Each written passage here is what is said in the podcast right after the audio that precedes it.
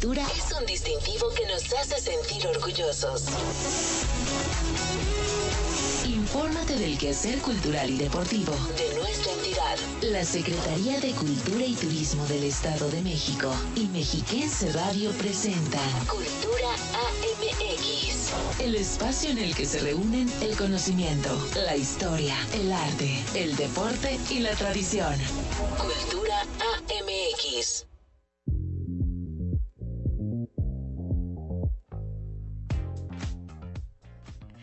Muy buenas tardes, ya por fin es viernes y la cultura y el turismo, claro que lo saben. Sea bienvenida, bienvenido a Cultura AMX, este noticiario que, como bien sabe, producimos entre la Secretaría de Cultura, Turismo y Deporte y Mexiquense Radio.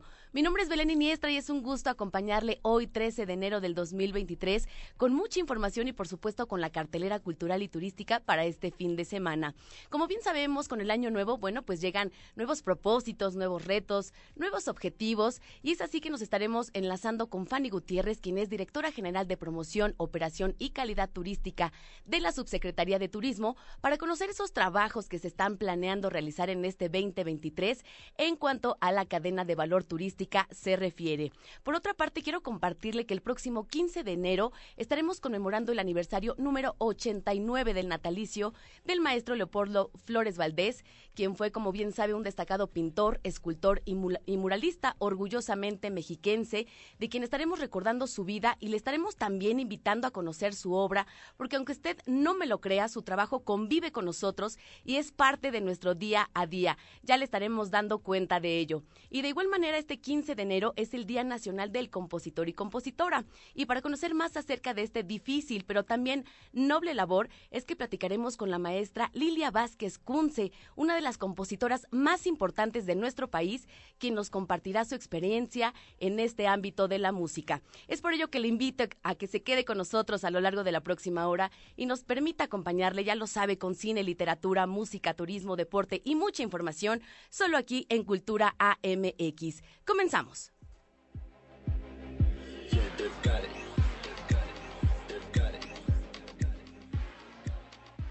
Queremos ser tus amigos. Facebook, Cultura Edomex. Entérate. La nota más relevante de la semana. En materia deportiva, este 2023 es un año muy importante e inusual, ya que inicia el proceso del ciclo olímpico de los Juegos Centroamericanos y del Caribe y de los Juegos Panamericanos. Es así que en el Edomex, los deportistas de alto rendimiento cuentan con el respaldo para llegar en las mejores condiciones a estas dos justas internacionales. El 2023 será un año de gran relevancia para las y los deportistas de alto rendimiento del Estado de México, quienes se enfrentarán con dos de los eventos deportivos más importantes del calendario olímpico, los Juegos Centroamericanos y del Caribe y los Juegos Panamericanos.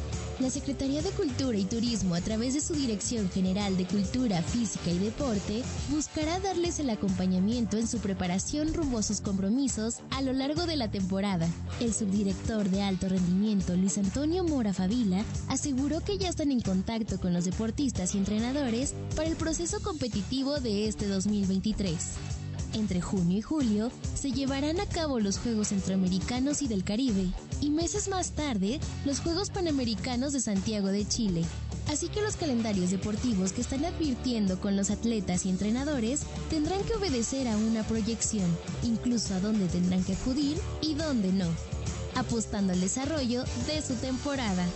Entre los apoyos que la Dirección General de Cultura, Física y Deporte ofrece a los deportistas está el Departamento de Medicina y Ciencias Aplicadas al Deporte, donde se da seguimiento puntual a los deportistas que lo solicitan a través de sus entrenadores y con base en su respectivo programa. Las instalaciones deportivas del Gobierno del Estado de México están a disposición de todos los mexiquenses en sus distintos espacios está la Ciudad Deportiva Domex, además de otros espacios en la entidad para que los atletas puedan hacer uso específico del alto rendimiento. Finalmente, Mora Favila advirtió que para esta temporada se abrirá una ventana importante de posibilidades para los más jóvenes. Esto debido a la gran cantidad de actividad en la que quienes tienen mayor expectativa deberán de apostar por eventos que los encaminen a los Juegos Olímpicos de París 2024. Para Cultura AMX, Jimena Rodríguez. Cartelera. Muestras nacionales e internacionales. Conversatorios. Estrenos y ciclos de cine de la Cineteca Mexiquense en Sala Cinematográfica. Esta semana la Cineteca Mexiquense invita a disfrutar del documental Canto Cósmico Niño de Elche, misma que está disponible en su cartelera. Y le recuerdo también que sábados y domingos la primera función de las 12.30 horas es para público infantil. Aquí los detalles. Elche, pueblo mío, descálzate y anda. Hola, ¿qué tal amigos? Soy David Palacio Acosta, subdirector de programación de la Cineteca Mexiquense y el día de hoy les compartiremos las recomendaciones del mes de enero. Comenzamos con las españolas Canto Cósmico, Niño de Leche y Alcarraz. Niño de Leche es un músico español reconocido por reinterpretar el flamenco desde una fusión entre lo clásico y lo moderno, incorporando ritmos como la electrónica, el jazz, el trip hop y la música clásica. Este documental se aproxima al artista desde una perspectiva calidoscópica, que abarca desde su esfera más íntima y familiar a las múltiples capas de su universo poético. Un retrato con personalidad estética propia que interpreta además de diálogos con figuras como Angélica Lidl, José Valdeolomar, Zetangana, entre otros.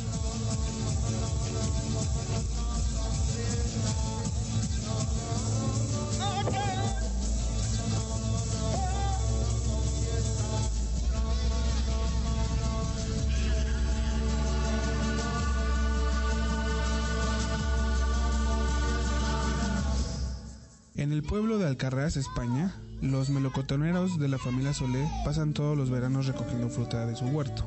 Pero cuando surgen nuevos planes para instalar paneles solares y talar árboles, los miembros de este grupo, tan unidos, se enfrentan repentinamente al desalojo y a la pérdida de mucho más que su hogar. Ganadora del Oso de Oro en la Berlinale, la segunda película de Carla Simón, verano de 1993, es un retrato conjunto, soleado y profundamente conmovedor del campo catalán y de los vínculos inquebrantables de su comunidad.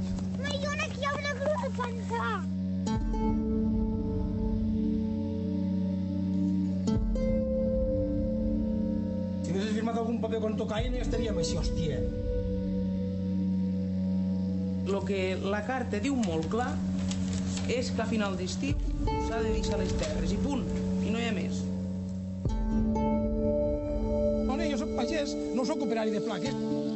Puta!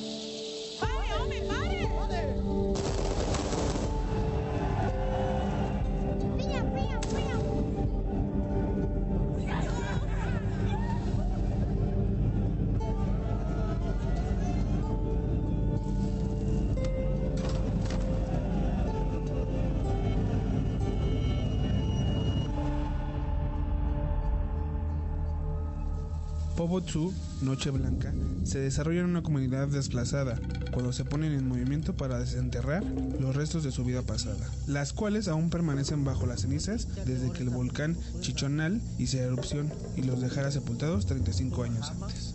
En este ejercicio de memoria, recreado de la mano de los sueños, los directores de Pobotsu acompañan al pueblo Nuevo Yagual a través de su épico viaje que adelgaza la línea que divide la ficción de la realidad.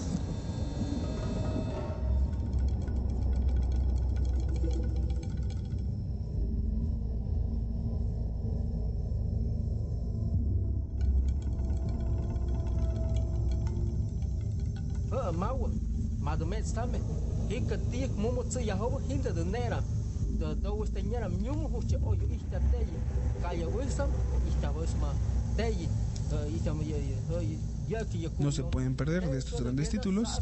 Esta información y toda la cartelera semanal la pueden encontrar en nuestras páginas web en cineteca.domex.go.mx o en nuestras redes sociales en Facebook y Twitter como Cineteca Domex o en Instagram como Cineteca Mexiquense.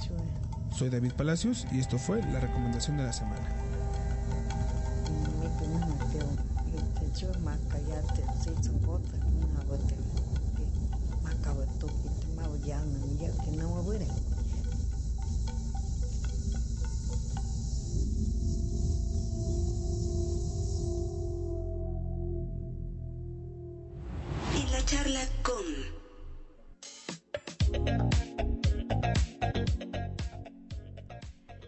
Como ya le adelantaba al inicio de esta emisión, el próximo domingo 15 de enero es el Día del Compositor y Compositora. Para conocer un poco más acerca de esta labor es que nos enlazamos vía telefónica con la maestra Lilia Vázquez Kunze, quien es pianista, profesora y una de las compositoras más importantes de nuestro país. Estimada Lilia, ¿cómo estamos? Buenas tardes. ¿Qué tal? Buenas tardes. Muchas gracias por la invitación. Al contrario, gracias a ti por aceptar también esta invitación. Feliz año. Y me gustaría iniciar esta charla que nos platicaras acerca de tus inicios en la música, porque tengo entendido que desde los cuatro años de edad tú ya estás incursionando en la música y mucho tuvo que ver también la influencia familiar. Sí, así es. Yo empecé jugando en el piano, aporreándolo. Eso fue maravilloso. Tuve el permiso para eso. Mi madre tocaba el piano, tocaba música clásica, mi padre cantaba y tocaba guitarra, boleros. Entonces, eh, siempre hubo música, así que bueno, era casi inevitable. Así es, desde muy pequeña la música estuvo presente en tu vida gracias a, tus padres, ya lo decías. Oye, y bueno, eh, platícanos un poco de estos estudios en la música y sobre todo cómo existe esa inquietud por la composición musical. Cuando yo ingresé al conservatorio de música a los nueve años, mi intención, bueno, primera era estudiar piano, empecé como pianista y mm, después eh, tenía la inquietud de estudiar composición para hacer música para cine. Okay, sí. Pero bueno, finalmente descubrí pues la profundidad de la música clásica y el alcance eh, de, de, expresión, así que ya fue cuando decidí hacerlo profesionalmente. Qué maravilla. Y en ese mismo sentido, eh, platícanos un poco a qué le llamamos una composición musical. Platícanos un poco de tu trabajo.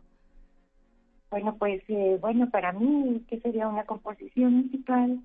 Eh, es eh, la, la construcción de los diferentes elementos sonoros, el timbre, que es el color de los instrumentos, la pulsación, que son esos golpeteos que pueden ser regulares o irregulares, desde los tiempos y velocidades de esto, ¿no? Los ritmos, las alturas, las alturas eh, distintas, que pues los sonidos muy graves a los muy agudos. Todo esto, bueno, este, son elementos para organizar y crear y construir una obra musical. Eh, así es. Hay que ver como, como los diferentes estilos de aprender, por supuesto, la escuela, ¿no? Para poder hacerlo. Por supuesto, y en ese mismo sentido, que también nos pudieras compartir acerca de ese proceso creativo y evolutivo de una composición, porque en alguna otra charla que tuvimos tú y yo hace algunos años, platicábamos que el 90% del trabajo eh, tiene mucho que ver con la composición y tan solo el 10% de inspiración. Así es. Sí, bueno, eh, el proceso creativo creo que sí está siempre, primero yo creo que hay que tener una intención, eh, un motivo para, para querer crear, para querer expresar, plasmar eh, algo a través de la música. Eh, en mi caso sí es primero buscar ese motivo, la idea, y cuando tengo esta idea ya busco la dotación para qué instrumentos o instrumentos, eh, voces, etcétera. Y bueno, pues después, ya que tengo esto definido, okay. Eh, veo de qué manera eh, trabajo este motivo para crear y generar un flujo creativo, ¿no? para entrar finalmente a lo que es el proceso creativo. Y sí, en este proceso creativo definitivamente tiene mucho que ver, por un lado, pues todas las herramientas técnicas que uno ha adquirido en la escuela y por otro lado, estar muy atento a que este flujo no creativo eh, no se pierda, ¿no? En este en este intento, porque finalmente para que sea una obra artística debe ser expresiva y debe de debe de comunicar algo, por lo menos no comunica decir algo o mover al público de alguna manera, ¿no? Así es, transmitirnos algo a nosotros como público una vez que la escuchamos. En ese sentido, ¿tú en qué te inspiras? A mí me gusta mucho conectarme con la naturaleza, me gusta eh, conectarme con la pintura, con la literatura. También pueden ser experiencias eh, importantes de mi vida que en un momento dado una composición puede ser perfecta para procesar incluso, ¿no? Una vivencia. Y realmente sí, me puede ayudar muchas cosas, también hacer música, eh, los, los compositores, las tendencias que me gustan también. Eso puede ayudar, todo, todo puede ayudar. Todo suma. Y en ese sentido igual, ¿qué es lo que más disfrutas, Lilia, de ser compositora? Bueno, a mí me gusta mucho cuando realmente encuentro una idea, un motivo que me entusiasma y que, me atrapa. Eh, es el momento creativo, es el proceso. Realmente disfruto mucho el proceso. Eh, no siempre, lo, disfruto cuando va de la mano, cuando no me pierdo de ese flujo eh, de la inspiración creativo, de la eh, del sentir profundamente ideas, que no se me vaya de las manos en, en esta parte técnica. Correcto. Y, bueno, pues todo el tiempo estar como en ese control de la parte técnica y la parte expresiva. Y ya que ya que lo logro, entonces sí lo disfruto mucho. La verdad es que hay momentos muy angustiantes donde no fluyo porque eh, me siento bloqueada. Entonces, pues la pura técnica no no no me es suficiente entonces tengo que hacer pausas para volverme a para poder entrar a un estado eh, mental receptivo no algo así. Y, y, bueno y después pues obviamente me encanta que, al tocar al, al ser estrenada la pieza eh, pues la reacción del público sea de pues de, de agrado que también de alguna forma se sientan atrapados por, por la idea. ¿no? Así es, ¿Qué, emociones, qué emociones puedes tener o sentir una vez que ya la escuchas interpretada. Se me viene a la mente, por ejemplo, esta obra Esferas, ¿no? Que en algún momento, en 2016, se estrenó con lo que era en ese momento la Orquesta eh, Sinfónica Mexiquense, que también dirigía el maestro Rodrigo Macías, y después con la Orquesta Sinfónica. ¿Qué pasa por tu mente una vez que tú ya la escuchas? Bueno, para mí siempre es eh, ah, como un milagro de que todo lo que concebí está, se está escuchando y está funcionando. Eh, es realmente como, como, una, como un gran parto. Okay. Realmente el momento, el momento de escuchar. Porque bueno, finalmente puedo escucharlo en, en la computadora, pero escucharlo en vivo ya con, con la intención interpretativa y con el público es muy diferente y, y, sí, es, es realmente muy emocionante, es, precioso. Claro que también ha habido casos en que también he sufrido mucho porque los intérpretes no han entendido la música o porque no la hicieron tal cual escribí. Sí. ¿Qué, puede suceder? Porque no tuvieron el tiempo suficiente, entonces hubo por ahí eh, situaciones que a veces el público no se da cuenta. Claro. Porque no conocen la obra, pero uno sí se da cuenta y es suficiente. Me imagino. Pues muchas felicidades, Lilia, en este Día del Compositor. Ya lo decíamos, es el próximo domingo. Muchas gracias por ese trabajo que nos regalas, porque sin duda ustedes también son agentes sociales. Su trabajo eh, es importantísimo también para que tengamos una mejor sociedad. Y bueno, pues de la mano ya lo decíamos, el trabajo que han hecho con la Orquesta Sinfónica del Estado de México. También sé que eres docente en el Conservatorio de Música, también compartir tus conocimientos con otros, eh, con nuevas generaciones, sin duda. Gracias, gracias por todo ese trabajo que has realizado todos estos años, Lilia. Ah, pues con mucho gusto y realmente pues es como el sentido de mi vida. Lo hago realmente de corazón pues te estaremos viendo y escuchando próximamente. Rápidamente, redes sociales, ¿dónde te podemos encontrar? Estoy en Facebook como Lilia Vázquez Kunce y eh, en YouTube igual. También para poderte escuchar. Muchas gracias, por tu tiempo, Lilia. Te mando un abrazote y nuevamente felicidades. Muchas gracias, igualmente para ti y para todos. Gracias por esta entrevista. Nos vamos a un corte, no se vaya. Regresamos con más a Cultura AMX Radio.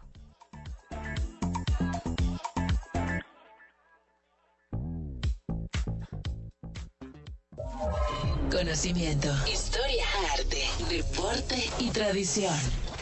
Cultura AMX.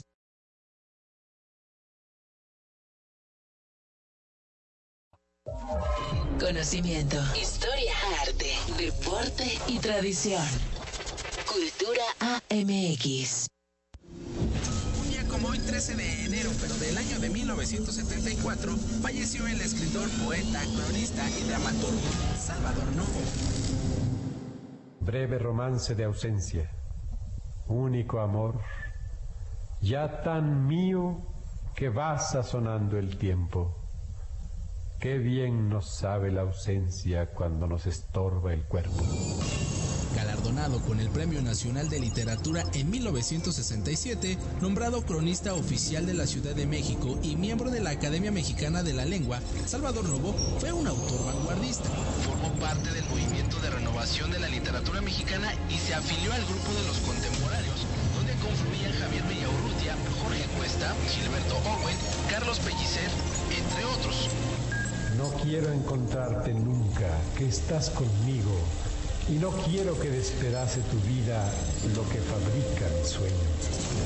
La obra de Novo se caracterizó por ser vanguardista, direccionada constantemente a la innovación con ciertos matices irónicos. Además abarcó varios géneros literarios, entre ellos la poesía, el ensayo, la crónica, la novela y el teatro. Asimismo, en colaboración con Antonieta Rivas Mercado y Urrutia, publicó la revista y fundó el Teatro Ulises, el primer teatro moderno en México. Algunos de los títulos más destacados del escritor mexicano fueron Nuevo Amor, Simmer Rhymes, Yucasta Casi y Nueva Grandeza de México. La labor literaria de Salvador Novo lo hizo merecedor de varias distinciones y su talento lo llevó a ser uno de los literatos más importantes de Latinoamérica. Otro es este, que no yo, mudo, conforme y eterno como este amor, ya tan mío que irá conmigo muriendo. Capturando voces. Trayectos, noticias e historias de cultura y deporte entre tiempo. Y hoy en nuestra sección de Entretiempo le comparto que un día como hoy, 13 de enero, pero del año 1993, se dio apertura a la Biblioteca Pública Central Leona Vicario, mejor conocida como la Biblioteca Uragua, esto acá en la capital mexiquense. Y es Ignacio Ballesteros, coordinador de este espacio, quien nos invita a ser parte del programa de actividades para festejar 30 años de esta gran biblioteca. Amigos de Cultura MX Radio, mi nombre es Ignacio Ballesteros, estoy encargado de la coordinación de la Biblioteca Pública Central de Toluca, Leona Vicario, la entrañable Biblioteca Uragua, que está cumpliendo 30 años. El 13 de enero de 1993 la biblioteca abrió sus puertas por primera vez y durante este recorrido ha ofrecido al público y a sus lectores una infinidad de servicios y una infinidad de talleres, de presentaciones de libro. Actualmente la biblioteca reúne una, un acervo de 35 mil libros, cuenta con una sala de servicios digitales, un área de publicaciones periódicas que está dedicada a conservar desde 1993 a la fecha colecciones de periódicos de circulación, uno local y uno nacional. Cuenta con un espacio para niños, una ludoteca y una colección infantil. Tiene por supuesto una colección general que como les digo está comprendida cerca de 35 mil volúmenes.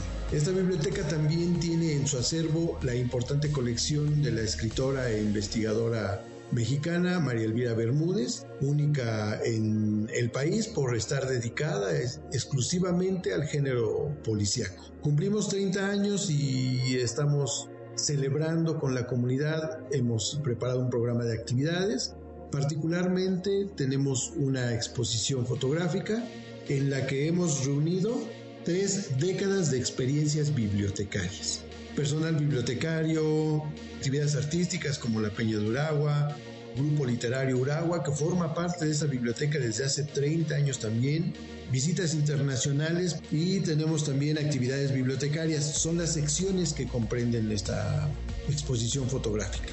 Desde las primeras fachadas de la biblioteca hasta la fachada actual y todo el trabajo que se ha hecho durante estos 30 años visto y puesto en fotografías.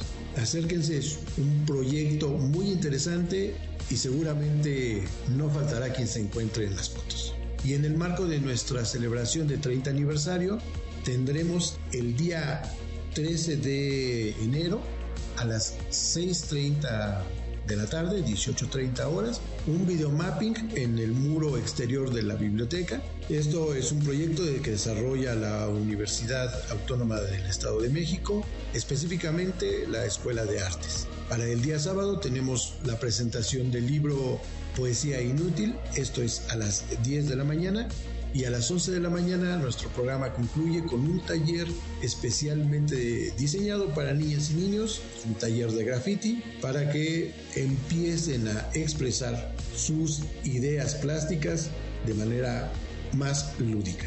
Nuestra biblioteca tiene los siguientes horarios. De lunes a viernes de las 9 de la mañana a las 19 horas, 7 de la noche, y los sábados y domingos de las 9 de la mañana a las 14 horas, 2 de la tarde. El único requisito es que vengan muy entusiastas a leer y por eh, las situaciones de sanidad, el uso este, estricto de cubrebocas. Los esperamos.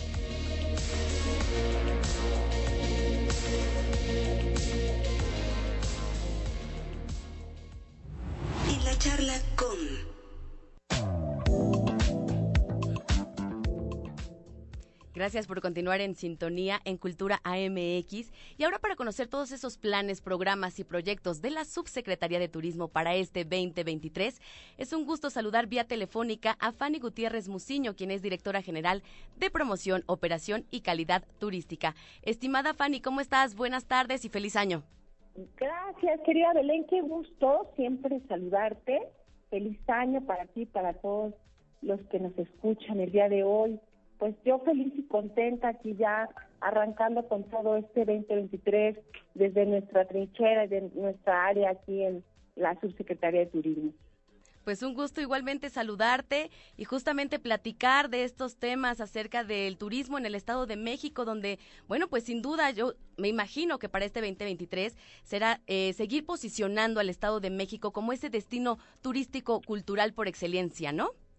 Es correcto, mi querida eh, me quería Belén comentarte que tenemos ya eh, agendados algunos eh, proyectos, algunos planes, algunas actividades. Y mira, para, para comenzar te quiero platicar que, bueno, pues viene el Tianguis Turístico, el famoso Tianguis Turístico Internacional. En esta ocasión se va a llevar en la Ciudad de México, sí. del 26 al 29 de marzo, donde, por supuesto, el Estado de México estará eh, participando, estaremos eh, ahí participando la delegación del Estado de México. Como bien sabes, bueno, pues este es uno de los eventos más importantes y representativos para la industria turística del país. Así es. En la que intervienen medios de comunicación, empresarios del sector y destinos, expositores nacionales, internacionales. Y bueno, pues eh, es, es una plataforma padrísima y muy importante precisamente como decías para posicionar todos los destinos del Estado de México. Y fíjate que aunado a esto, bueno, pues en, esto va a ser en el sitio Banamex, en la Ciudad de México. Y justo en, en, la, en, la Avenida Reforma se van a colocar 32 estados, cada uno eh, de los estados van a estar presentes y por supuesto el Estado de México estará participando ahí con artesanías, con la muestra gastronómica y por supuesto también habrá a esta, alterno a esta sede, bueno, pues va a haber un escenario donde se van a poder este, presentar algunos espectáculos de los estados. Nosotros como Estado de México, pues estamos planeando y estamos eh, organizando para que se lleven eh, diferentes actuaciones culturales y artísticas que estén participando ahí y que nos posicionen y que sepan la maravilla que tenemos en el tema también cultural, ¿no? Entonces, es un, es un evento súper importante para nosotros como Estado de México, pero además, como sabes, bueno, pues hoy que es en la Ciudad de México, pues tenemos que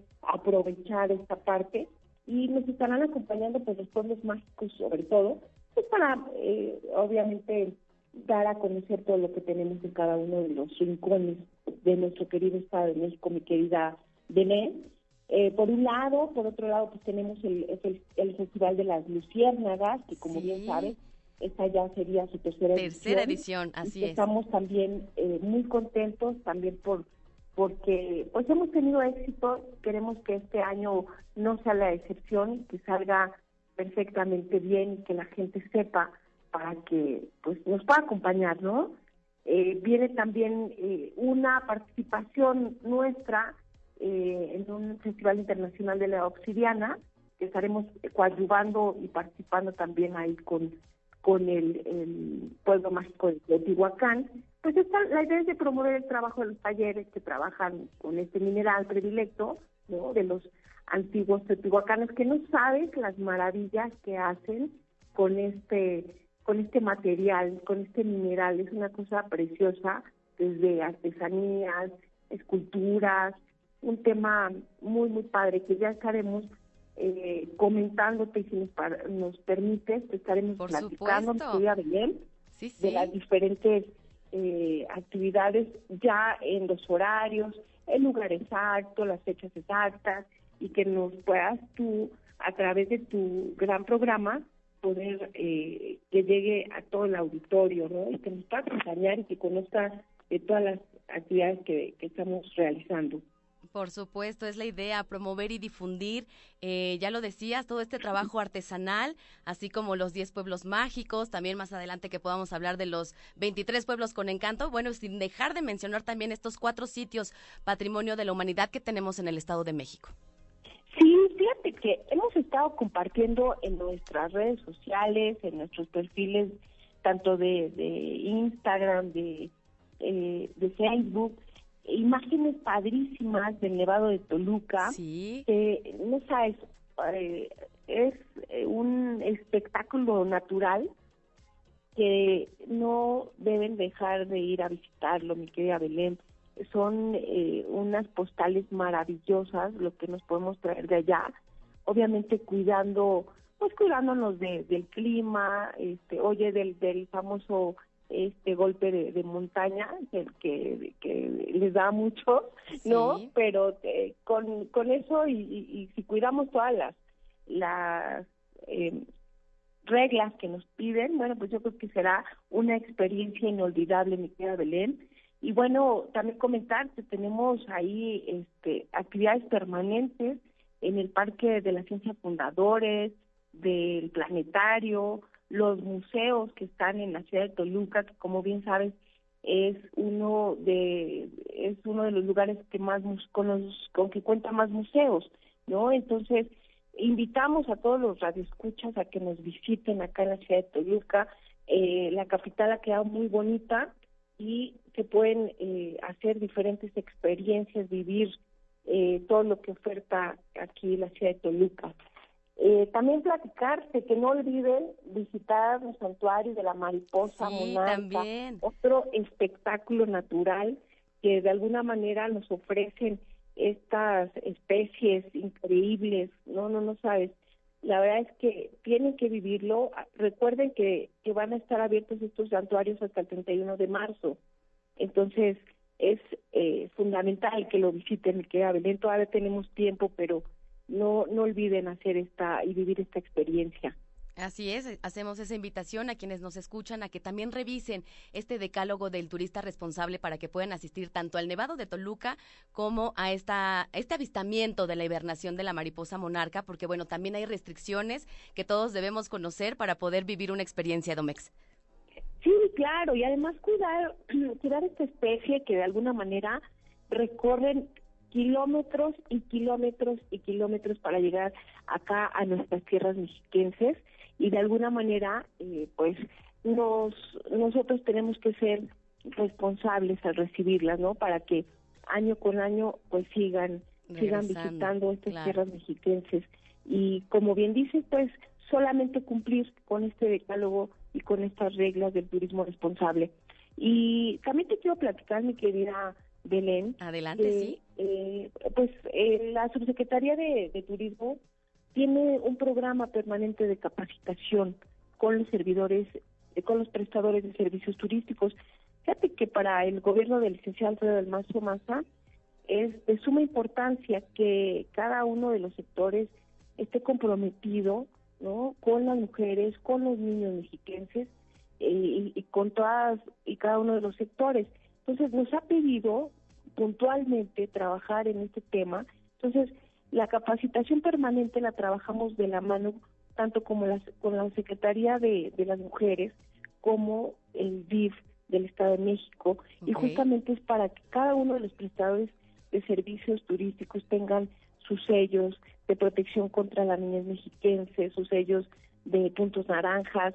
Y es algo que te quiero comentar porque finalmente pues es de suma importancia y es algo que ha recalcado nuestro gobernador que atendamos desde esta trinchera turística esa parte tan importante y tan delicada que, que es y que pasa en el Estado de México, ¿no? Así es, también eh, importante destacar estos sellos que nos dan confianza también a las y los mexiquenses que tienen que ver con eh, la salud, ¿no? Para sentir esa confianza de poder entrar a un hotel o a un restaurante. Eh, y bueno, pues los prestadores y prestadoras de servicios sin duda tendrán que estarse capacitando constantemente a fin de brindar la mejor atención posible a las y los visitantes.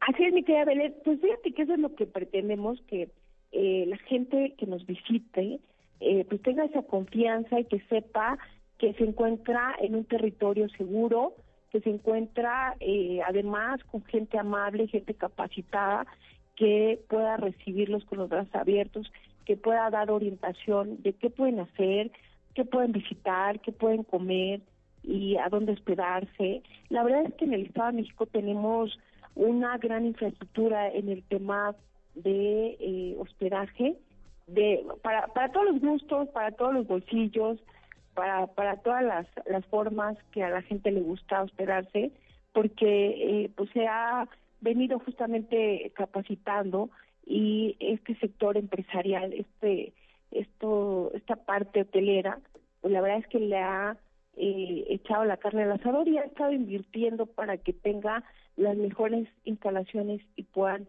eh, tener esa capacidad de recibir a todos los huéspedes que nos visitan de pues de todo el, del estado de, de, todo el país y, también tenemos visitantes extranjeros no Belén entonces estamos en constante atención con ellos estamos muy de cerca para que justamente pues lo que ofrecemos lo, lo, que ofrecemos aquí en el Estado de México sea sea de lo mejor y de y con toda la calidad no y los y todos los estándares de calidad y seguridad.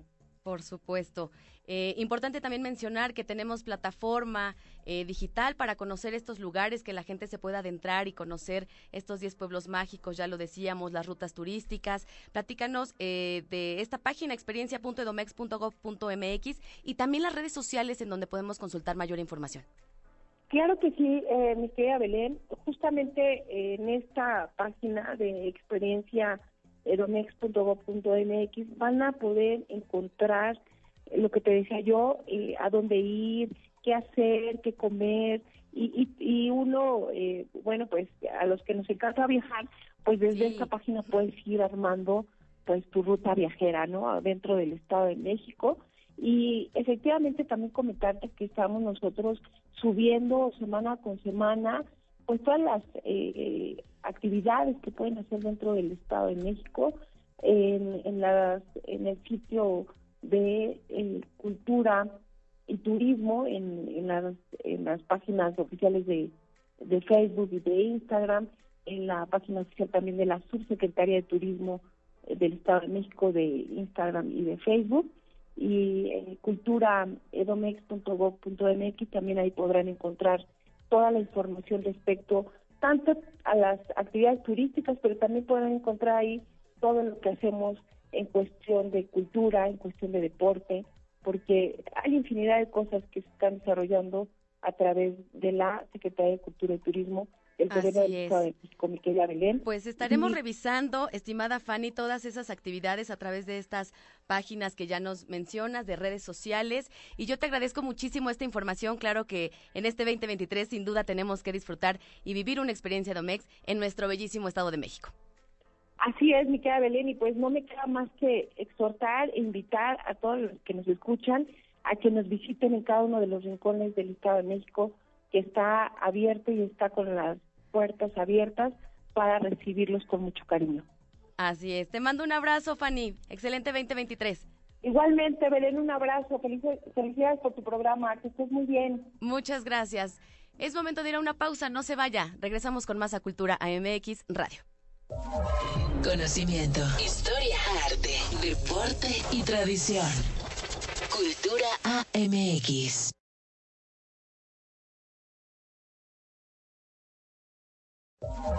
Conocimiento, historia, arte, deporte y tradición. Cultura AMX.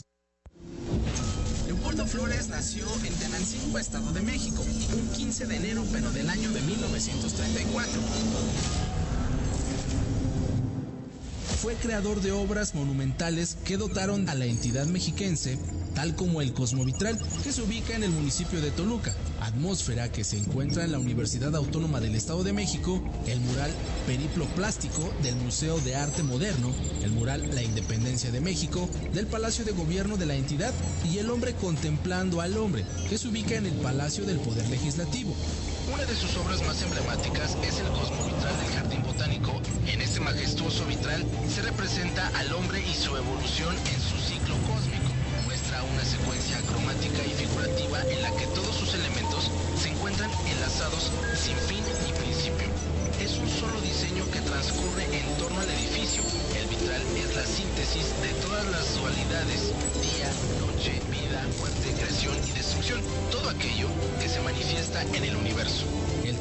Una vocación y un compromiso con la sociedad a través del arte. Ese fue el mayor legado de Leopoldo Flores.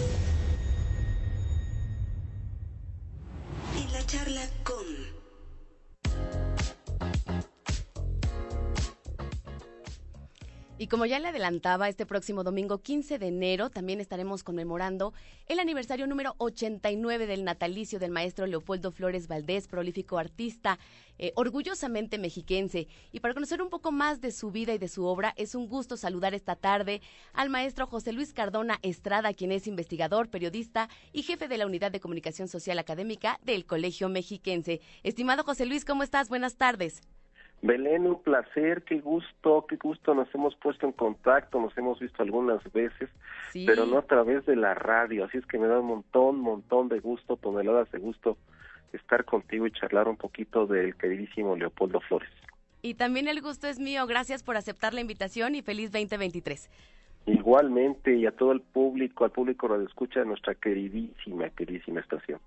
Así es. Bueno, pues hablar del trabajo del maestro Leopoldo Flores es hablar sin duda de, ya lo decíamos, pintor, escultor, muralista, y yo lo decía eh, fuera del aire, estimado José Luis, es obra que nos acompaña en nuestro día a día, eh, siendo transeúntes, por ejemplo, la obra del maestro Leopoldo Flores.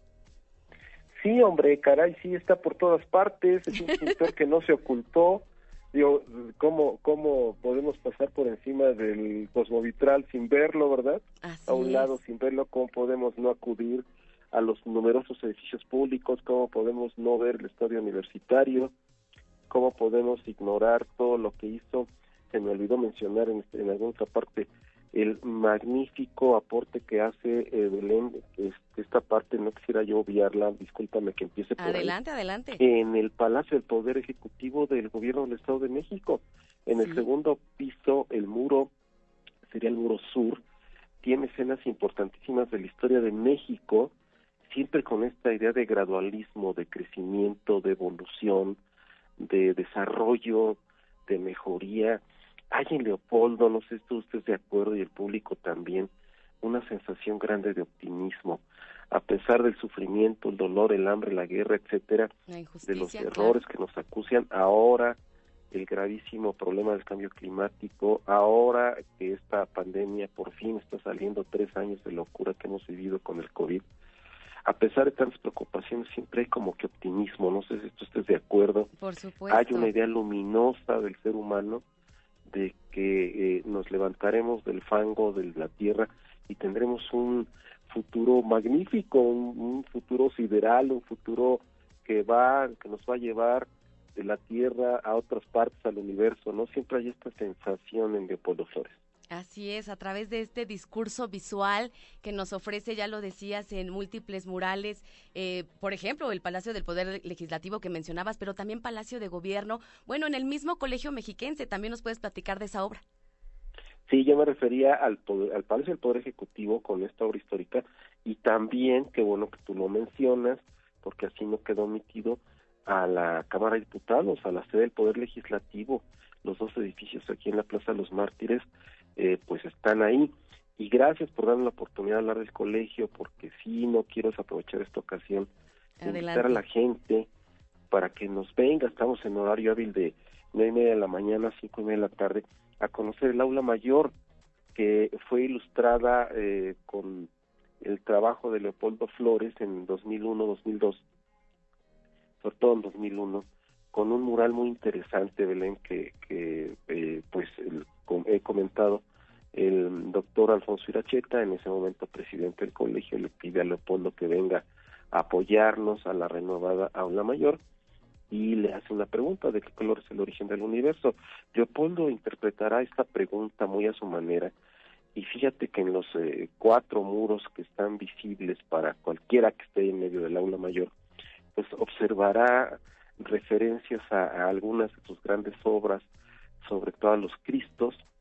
hay una selección de personajes que para él fueron importantes en la historia intelectual de la humanidad, muy al criterio de Leopoldo y, alcanzó a pintar algo sobre la tragedia del ataque a las Torres Gemelas de Nueva York, porque fue un acontecimiento que lo alcanza todavía pintando aquí.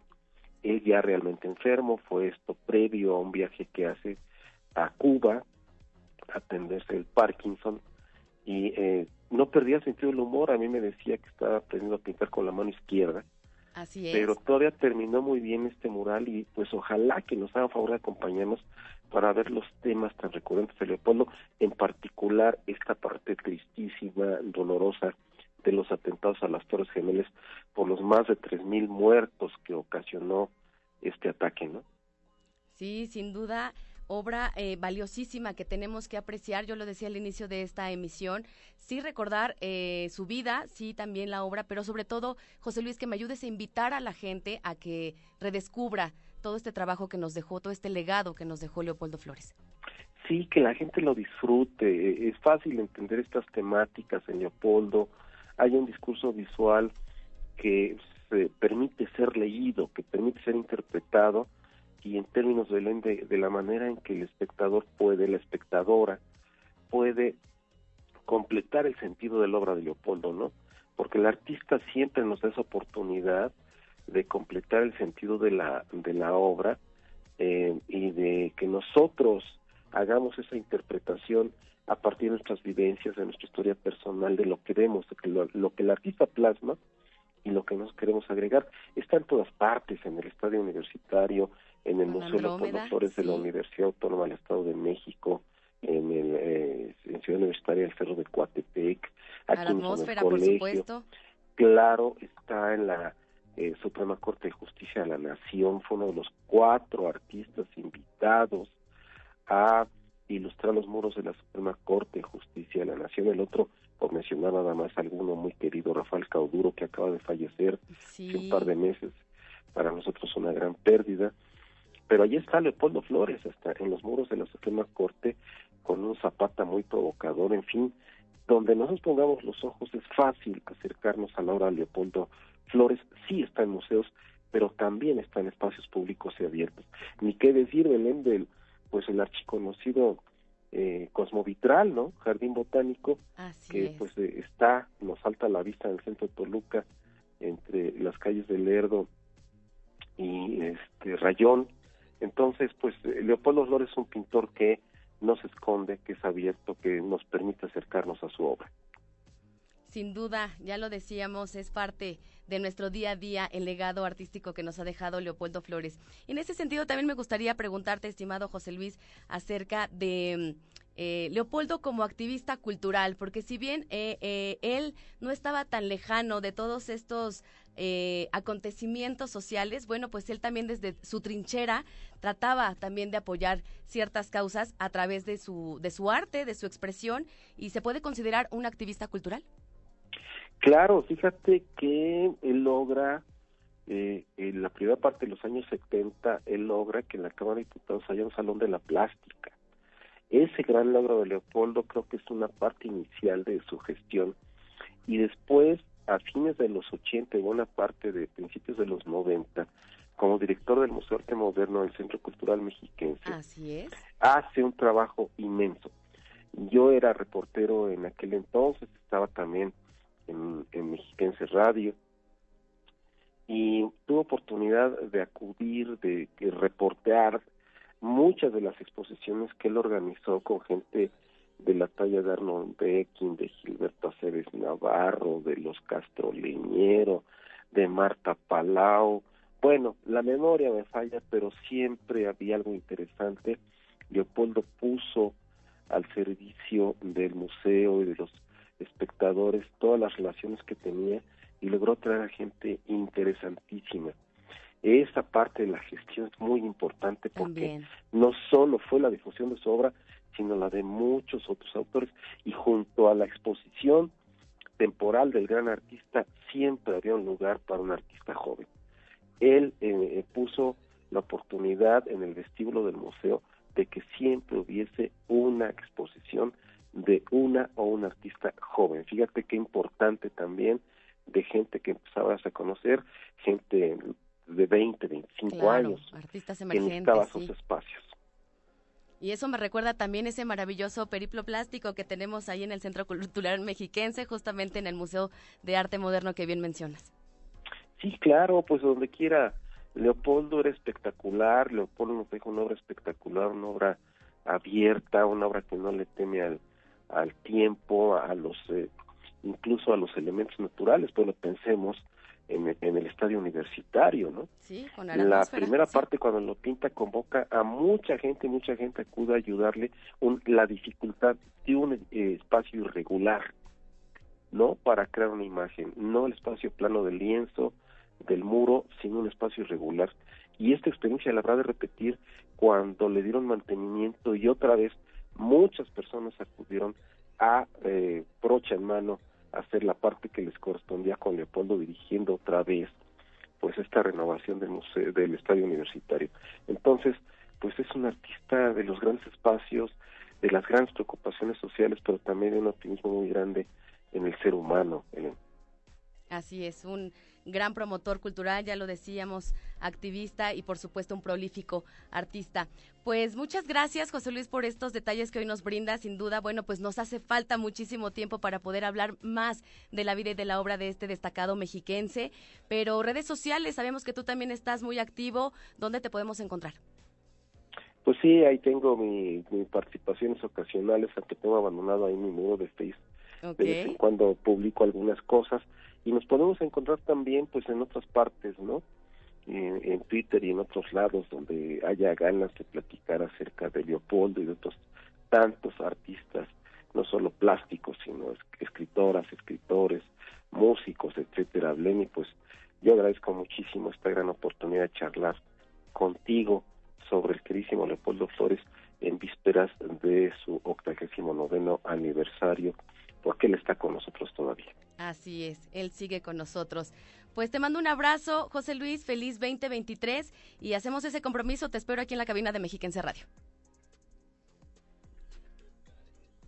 Creo que ya se nos fue José Luis. Muchas gracias por esta entrevista. Y bueno, pues hemos llegado al final de nuestro programa, no sin antes comentarle que muchas actividades usted las puede consultar a través de nuestra cartelera cultural completa que está disponible en nuestras redes sociales. Ya lo sabe, en Twitter, Facebook e Instagram nos encuentran como Cultura Edomex. En la coordinación general de este proyecto se encuentra Mario Vallejo. Agradecemos en los controles técnicos a Pepe Martínez, así como a nuestros productores Jimena Rodríguez y Hugo Dueñas. También la colaboración de Omar Ordóñez. Muchas gracias. En la continuidad se encuentra Mariano Ramírez. Le recuerdo que mi nombre es Belén Iniestra y tenemos una cita el próximo viernes en punto de las 16 horas aquí en el noticiario Cultura AMX. Cuídese mucho, que tenga extraordinario fin de semana. Porque la cultura es lo que nos une. Cultura AMX.